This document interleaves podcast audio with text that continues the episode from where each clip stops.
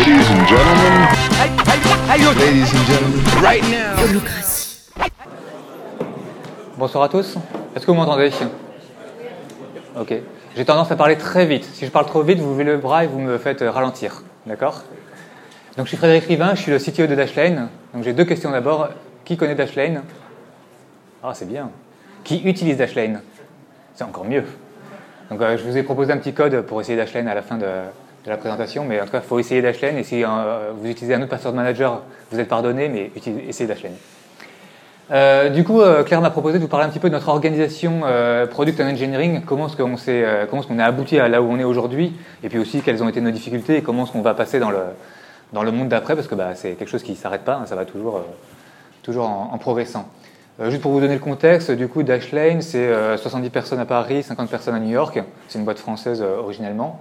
Je vous ai mis une petite photo de nous euh, dans nos bureaux. On n'est pas très loin. Euh, si vous voulez nous voir, vous êtes euh, les bienvenus. Et ça commence par une petite histoire classique de trois étudiants à Centrale qui lancent une idée sur la base d'un concept de password manager, et puis ça marche bien, et puis la- l'aventure grandit. Et du coup, en fait, je vous dis tout ça parce que si je vous montre, est-ce que ça marche ça? Clic. Alors, c'est pas idéal très beau pour ça, mais on va y arriver.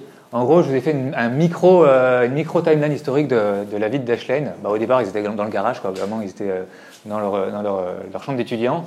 On commence à vraiment se structurer autour de 2014 où on se dit bah, on est un peu trop gros donc il va falloir peut-être qu'on fasse quelque chose et donc on essaye de faire du Scrum alors on prend Scrum très by the book et puis on, commence à faire les premières, équipes Scrum en 2015 comme on a continué à grossir on se dit ah là c'est un peu c'est un peu le bazar. Chaque équipe elle fait son truc dans son coin. On aimerait bien avoir une vision d'ensemble de tout ça. Donc on rajoute un, une roadmap et un portfolio.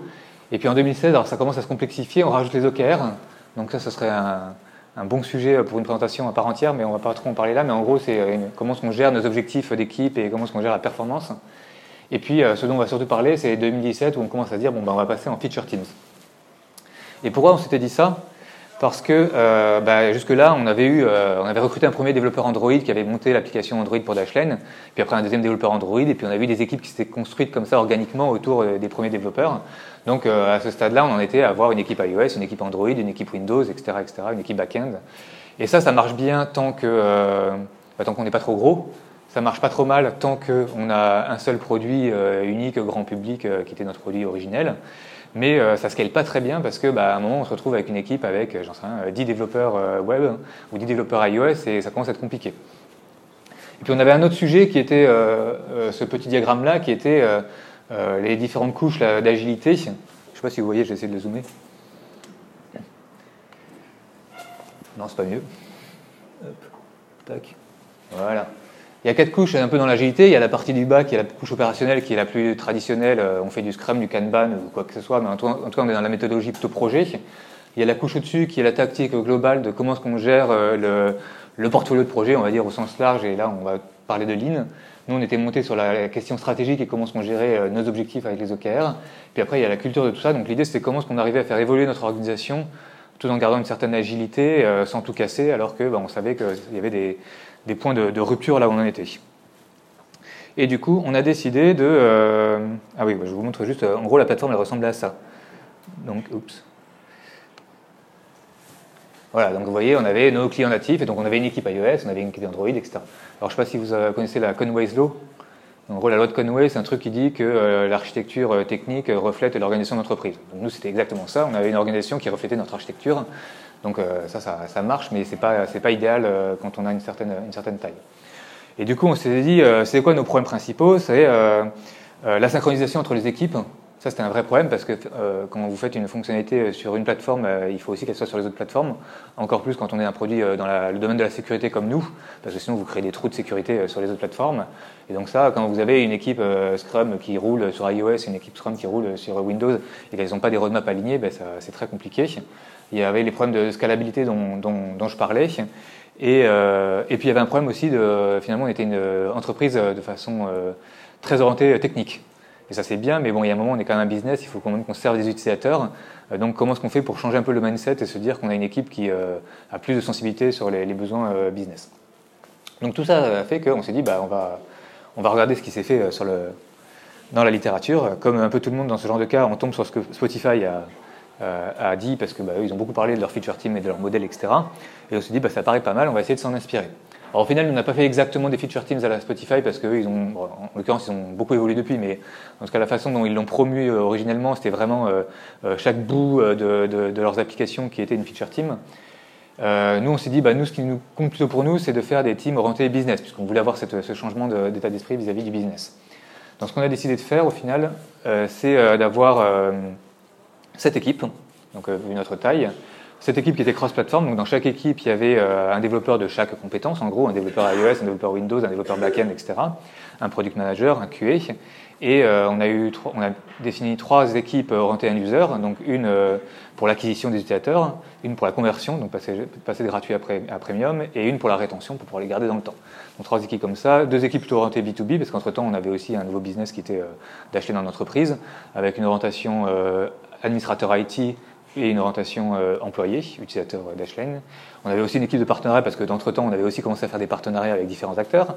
Et une équipe un peu particulière qui était euh, sur tout ce qui est moteur de sémantique dans Dashlane, qui est la partie qui analyse des pages web. Donc voilà, on avait cette équipe comme ça, avec chacune une grosse orientation business. On avait attaché un business stakeholder à chacune des équipes. Et euh, bah, on a fait un peu la révolution parce qu'on a décidé de. Alors on a beaucoup réfléchi le truc, mais le jour où on a décidé de le faire, en gros, on a arrêté un trimestre dans l'ancien mode. on a tout arrêté. On a fait une semaine de transition. On a tout redémarré dans le nouveau mode. Donc ça, c'était un choix de l'équipe euh, de, se dire, euh, on préfère faire un big bang et vraiment tout, euh, tout redémarrer tous ensemble plutôt que d'avoir un pilote dans un coin. Chacun fait comme il le sent. Nous, c'est comme ça que l'équipe l'avait ressenti. Et du coup, ça donne, ça donnait des équipes. si j'arrive à zoomer ce machin-là. Ouais, voilà. Donc un business stakeholder en haut, un product owner et un scrum master, du, de la QA, serveur, web product, Windows, Mac, Android et web analysis qui est une partie sémantique. Donc ça, c'était un peu la, composition des équipes quand on a fait ce changement-là. Et euh, qu'est-ce qu'on a, comment est-ce que ça fonctionnait? Bah, Du coup, on avait gardé certains des, des, des concepts qu'on avait euh, auparavant, mais globalement, on a une roadmap trimestrielle qui est aussi pilotée par les OKR, là, par ce framework euh, sur les objectifs. Donc chaque équipe business a ses objectifs, et du coup, c'est des objectifs business, ce qui était vachement plus simple d'aligner des objectifs de performance comme ça avec des enjeux business plutôt que des enjeux techniques. On a, on a gardé des sprints de deux semaines, donc sur la partie opérationnelle agile, on a gardé euh, ce qu'on faisait avant et ça, ça marchait, ça marchait bien. Donc on a toujours des cycles de deux semaines pour tout le monde. Chacun, chaque équipe fait un peu sa sauce euh, entre du Scrum, du Kanban et ce qu'ils ont envie de, de, piocher dans la, boîte à outils agile. Euh, on utilise aujourd'hui Confluence et Jira comme outil de project management. Ça, c'était déjà un historique qui était en place et ça marche pas trop mal. Et un truc qu'on a inclus qui était bah, une nouveauté parce que euh, on n'avait pas le problème dans l'ancien monde. Dans l'ancien monde, on avait des équipes techniques finalement, donc elles géraient leur, euh, investissement technique en parallèle des projets euh, plus orientés business. Mais du coup, là, on s'est dit, bah, maintenant qu'on a des équipes orientées business, comment on fait pour quand même assurer la maintenance d'une plateforme? Parce qu'à la fin du fin, on est toujours censé livrer une appli iOS sur le store chez Apple. Donc, bon, on a pas mal oscillé. Au départ, on était parti avec une journée dédiée à, l'investissement technique par sprint, donc le vendredi par, par, semaine. Donc tous les vendredis, on avait les développeurs d'une même plateforme qui se réunissaient pour retravailler sur des sujets techniques. Finalement, c'était trop disruptif dans la, quinzaine euh, du sprint. Donc on a dit, bon, on en met deux jours à la fin. Puis là, on est encore en train de changer, mais globalement, euh, ça nous a permis au moins d'assurer un petit peu cette, euh, cette passerelle entre les besoins business et la roadmap business, mais aussi maintenir la, maintenance technique. Donc voilà, donc quels ont été les, points positifs? Ben, Finalement, on a eu un bon alignement avec les équipes business, donc ça, c'était vachement apprécié, en particulier de nos, interlocuteurs américains, parce que le business était essentiellement à New York. Donc euh, ça a permis d'augmenter aussi la sensibilité de, bah, toute l'équipe, euh, en particulier des, développeurs sur les problématiques business, euh, discuter du churn des utilisateurs sur iOS, discuter de, problématiques d'acquisition avec les équipes de marketing, etc. Ça a permis de faire croître l'entreprise et la, structure sans trop de difficultés, parce que finalement c'est assez simple quand on a ce genre de, structure de, scaler, soit en rajoutant des équipes, soit en dissolvant des équipes, en redispatchant les gens. Ça c'est assez pratique. Euh, on a fait beaucoup de phases d'apprentissage, on a beaucoup formé les équipes sur tout ce qui est euh, analytics du business, donc les, métriques business, etc. Euh, comment est-ce qu'on mesure des MRR, des, toutes les KPI qui sont vraiment liées plutôt au business, qui n'étaient pas forcément connues de tout le monde. Et puis, comme j'en parlais tout à l'heure, sur la partie goal management et OKR, c'est évidemment plus simple d'avoir une gestion de la performance alignée avec les objectifs business.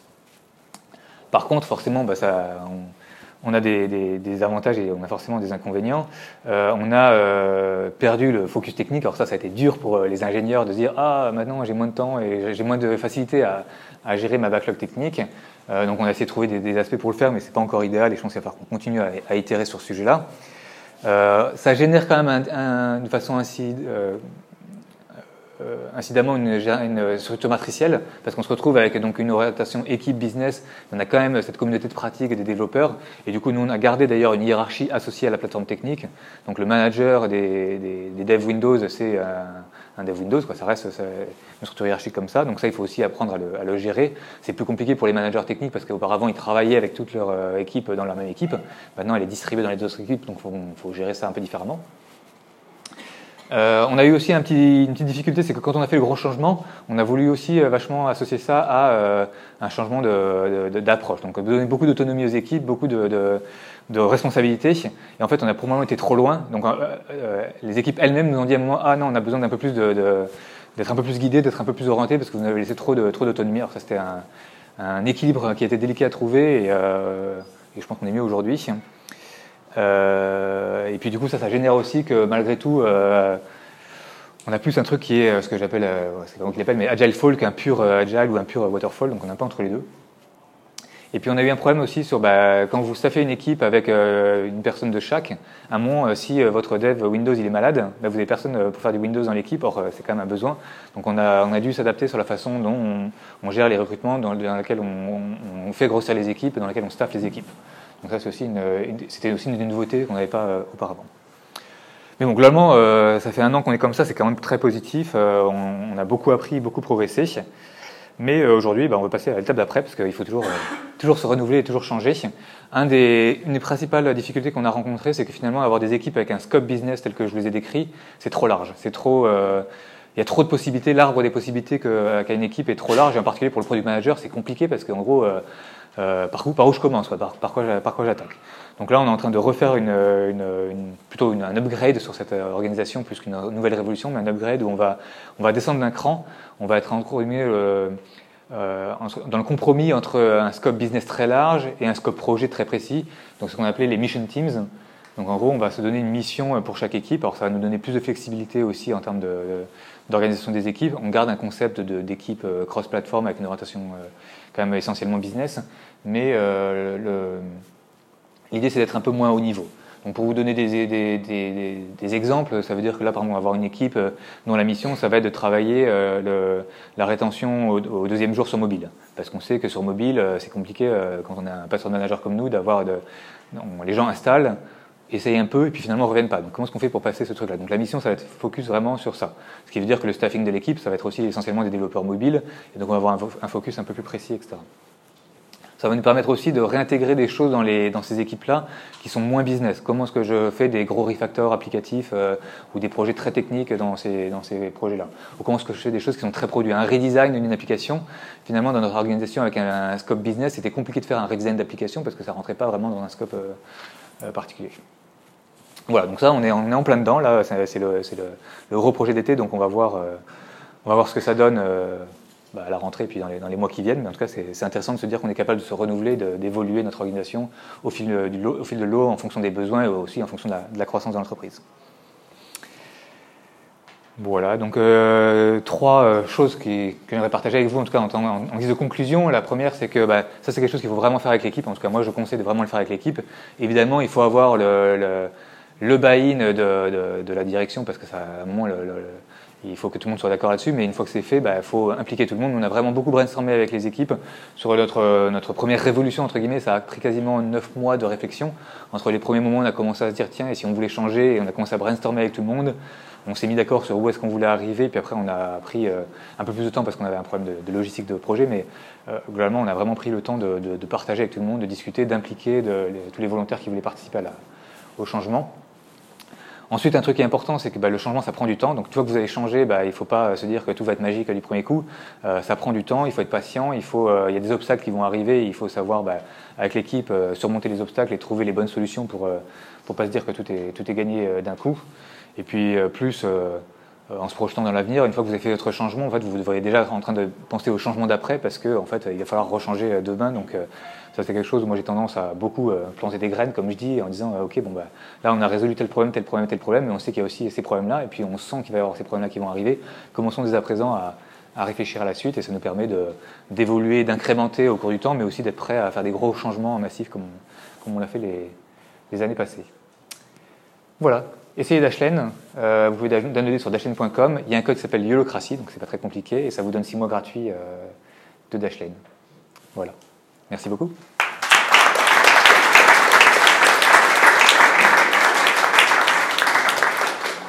Merci Frédéric, c'était hyper intéressant. Est-ce qu'il y a des questions? Ah, Merci, ouais, monsieur Lasson, ça tout ça. merci beaucoup. Euh, je vais revenir sur la. Vous vous avez fait un changement très drastique. Du, enfin, j'avais pensé longtemps, et puis un jour, vous avez dit euh, Ok, on change tout, euh, dans une semaine, on Est-ce que, après coup, si vous deviez le refaire, vous le feriez exactement pareil? Est-ce que finalement, il y a eu des travers avec ce mode de changement, des, des, des résistances au changement, des choses comme ça?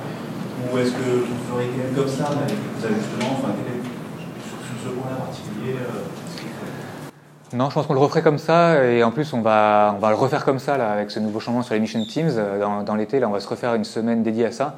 Et je pense que la raison pour laquelle on le fait comme ça, c'est que ça nous a aussi permis de créer des, des, un peu des, des moments euh, très sympas fédérateurs pour l'équipe. Donc typiquement quand on l'a fait il y a un peu plus d'un an, euh, on avait prévu deux semaines pour ça. On a fait venir pas mal aussi de collègues américains à ce moment-là. On a, on a fait beaucoup de team building, comme on, on, a beaucoup déménagé les équipes, etc. Donc on a vraiment profité de, ce, de cette période de transition pour pour générer une dynamique et une ambiance autour de tout ça. On a fait du team building, on est allé faire des, la fête, etc. On a fait beaucoup de choses de ce type-là. Et donc c'est un bon moment euh, fédérateur dans, la, culture et la vie d'entreprise, donc je pense que c'est pas mal de le faire comme ça. Et puis après, il y avait un point logistique qui était... Euh, bah, c'est quand même plus simple de se dire qu'il y a tout le monde qui fonctionne dans un mode à un moment et puis tout le monde qui fonctionne dans le mode d'après. Euh, ça, c'est plus on, peut, le faire effectivement différemment, mais c'est quand même plus simple pour aligner tout le monde. Mais non, non, c'était très positif. Et d'ailleurs, en l'occurrence, cette partie-là, c'est plutôt la partie qui est vachement excitante. Tout le monde est super euh, euh motivé et euh, c'est un très bon moment pour tout le monde. Et puis après, c'est quand on est dans le quotidien de, la vie du machin où c'est un peu plus compliqué. Quoi. merci Fred pour l'intervention. J'ai une petite question sur les mission teams. quand tu étais sur des business teams, en gros, c'est des thématiques qui sont très permanentes. Enfin, c'est des choses qui ne changent pas. Est-ce que sur les missions, vous allez avoir des teams où les sujets vont peut-être être un peu moins pérennes, et du coup, il va falloir les updater plus régulièrement? Que vous avez pensé à ce point-là et comment vous allez le gérer Parce que la stabilité des équipes, je sais que c'est un critère. Du coup, euh, j'imagine que vous anticipez ce côté. Alors oui, euh, carrément. En fait, les mission teams, l'idée, c'est que la mission team, elle existe jusqu'à ce qu'elle atteigne son objectif. Donc là, je parlais des OKR tout à l'heure, mais globalement dans les OKR, on a un objectif et un key result qui dit est-ce qu'on a, qui mesure ce qu'on a, est-ce qu'on a atteint l'objectif ou pas. Donc l'idée, c'est euh, oui, donc on va démarrer une mission avec un objectif et quand, l'objectif est atteint, on va changer de mission. Donc euh, ça va donner effectivement euh, peut-être un peu moins de stabilité, mais on est quand même sur des. Mon intuition, c'est que la plus courte mission team, sera plutôt 3 mois, euh, et ce sera plutôt genre 6 mois, 9 mois en moyenne, donc ça donne quand même une certaine stabilité. Et après, c'est aussi euh, quelque chose que les équipes aiment bien. Finalement, on dit qu'on aime la stabilité, mais ils aiment bien aussi changer un petit peu de temps en temps de, de crèmerie. Donc je pense que ça permet d'avoir le, le, le, meilleur, le meilleur des, des, deux mondes. Et, euh, et, par contre, comme on va garder cette cadence, euh, je parlais de roadmap trimestriel, on va garder cette cadence de trimestrielle où on va revoir où est-ce qu'on en est, est-ce qu'on progresse, etc. Donc on se donne aussi l'option de, à chaque trimestre de dire bon bah est-ce que oui on est dans la bonne direction et on continue et donc la mission team continue, elle peut continuer au-delà de ce qui avait été prévu originellement si on pense qu'on a vraiment quelque chose qui, fonctionne bien. On peut décider de pivoter parce que finalement on s'aperçoit qu'en expérimentant euh, c'est un peu différemment qu'il faut aborder la, mission ou euh, décider de l'arrêter parce qu'en fait on est dans le mur et ça ça va jamais marcher. Donc c'est aussi pour gagner cette, euh, cette flexibilité qu'on fait ça. Merci à toi. Euh, moi j'avais une question sur, euh, est-ce que tu pourrais nous donner un petit peu plus de précision sur la, la phase euh, de réflexion, co-construction du modèle, c'est-à-dire un facteur clé de succès, c'est d'impliquer les gens, etc. mais voilà, en tant que team building, qu'est-ce que vous faites dans le team building et surtout comment vous coordonnez tout ça entre la France et les États-Unis. Alors sur la phase de, de, de réflexion amont, euh, en fait moi j'avais déjà une idée assez précise de où est-ce que je voulais aller, mais l'idée c'est pas que moi j'impose à tout le monde, euh, allez les gars on va faire ça. Donc ce qu'on avait fait, on avait fait d'abord plusieurs sessions de, de brainstorm alors, euh, par groupe de plutôt une quinzaine de personnes pour pas avoir des trop gros groupes. Donc en gros euh, c'est quoi nos difficultés aujourd'hui Vraiment plutôt identification des, des, des, des pain points et des choses qu'on aimerait changer. Et euh, sur cette base-là, brainstorm, bah, qu'est-ce qu'on pourrait proposer? Donc on a fait comme, ça plusieurs sessions. Puis après, bah, on a essayé de converger un peu avec tout le monde euh, pour essayer d'avoir une version à peu près euh, commune à tout le monde. Et ensuite, c'était vraiment volontariat. En fait, tous ceux qui voulaient participer à la réflexion et à la, construction du, sujet, bah, on les a réunis dans une salle. Et puis après, bah, on, a, on a convergé ensemble sur la, la, la cible finale qu'on a partagée après avec tout le monde. Et sur cette base-là, ben, les volontaires ont participé à la, on va dire, la logistique du changement. En gros, comment est-ce qu'on veut gérer le changement euh, Effectivement, est-ce qu'on veut faire un Big Bang est-ce qu'on veut gérer des pilotes Comment est-ce qu'on va gérer la réorganisation Parce que finalement, une des questions que tout le monde se pose, c'est bah, je vais aller où Dans quelle équipe Donc comment est-ce qu'on gère ça euh, Voilà, donc toute cette phase-là, elle a été faite vraiment avec des volontaires. Donc euh, bah, on, avait une petite réunion toutes les 2-3 semaines où on se retrouvait, chacun avait un plan d'action qui devait.